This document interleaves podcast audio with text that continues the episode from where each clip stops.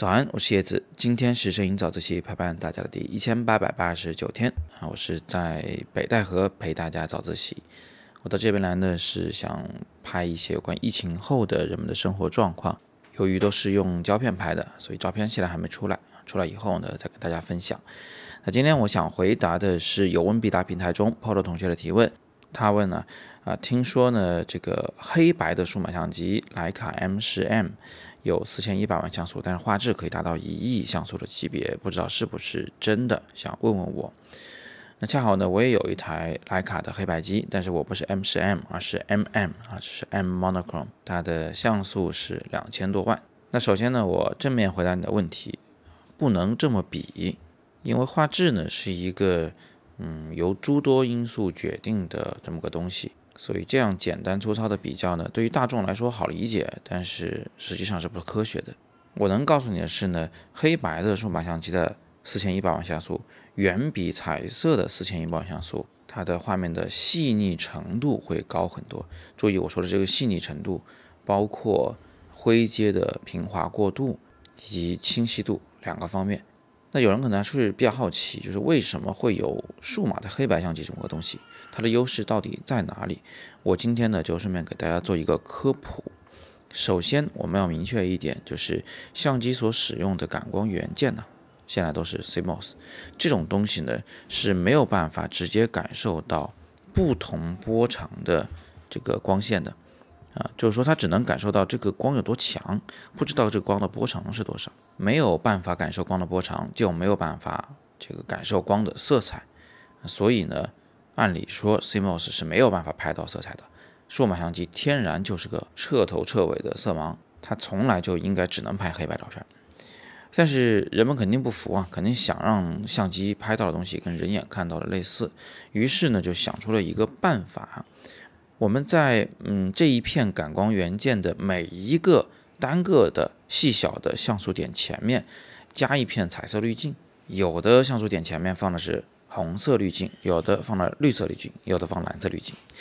那红色滤镜呢，只允许红光通过，这样一来，那一片滤镜下边的那个小像素点，虽然它还是只能捕捉光的强度，而不是光的波长，但是。现在它看到的光就只有红光了，那这样我们就得到了一个一束光的一个红色成分的呃值。正巧呢，它旁边的一个像素点上面放的绿色滤镜，捕捉到的是绿光的强度，在旁边是有绿色滤镜的，只能捕捉绿光强度的小像素点。那这样我们不就有了红、绿、蓝三个值了吗？它们虽然本质上捕捉的是三束光，但是啊，因为它们挨得特别近。啊，所以经过差值的运算，他们可以互相去猜测旁边那一个，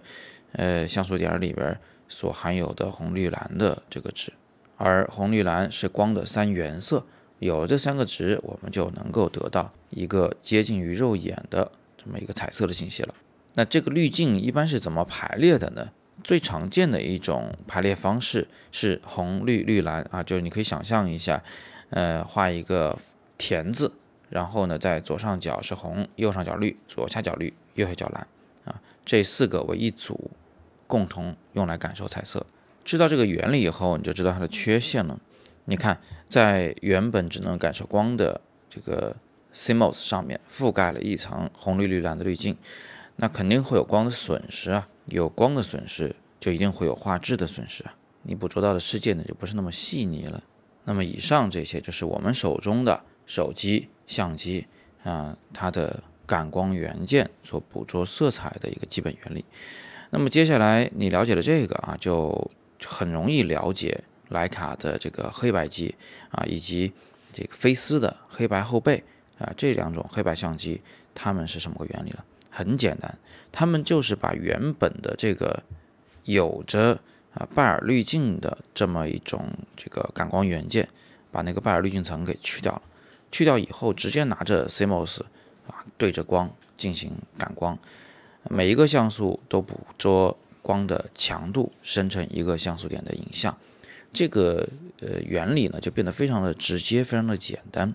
画质得到了大幅的提升。那提升主要在两个方面，第一个方面最明显、最明显的，第一个是灰阶变得更平滑，就是从白到黑之间的那个灰啊变得更加的丰富，嗯，更加接近胶片的啊自然世界的这种质感。啊，第二个呢就是清晰度也有提升啊，这种画质呢是一个同级别的像素数量的这个彩色数码相机拍完以后在后期中去转黑白所做不到的啊，这也是为什么我会去买一台只能拍黑白的数码相机的原因。不过，既然说到这里，我也再多说一句，呃，胶片虽然在清晰度上是不如这个数码相机的，但是它对灰阶的这个捕捉和呈现呢，几乎是无穷极的，它是彻底的顺滑的。所以，即便我有了黑白的数码相机，到今天我还会用胶片去拍摄这个黑白的照片，因为它在某种程度上的画质啊，又比数码相机还要更好。好，那 Polo 同学的问题我就简单的回答这么多啊。如果大家有更多的摄影问题，也欢迎在底部向我留言，我会尽力为你解答。如果你需要我百分百回答你的，不妨扫描底部的绿色二维码，像 Polo 同学一样，在有问必答平台里向我提问啊，我一定会回答你。更多摄影好课，请见阅读原文。今天是摄影早自习陪伴大家的一千三百八十九天，我是叶子，每天早上六点半，微信公众号摄影早自习，不见不散。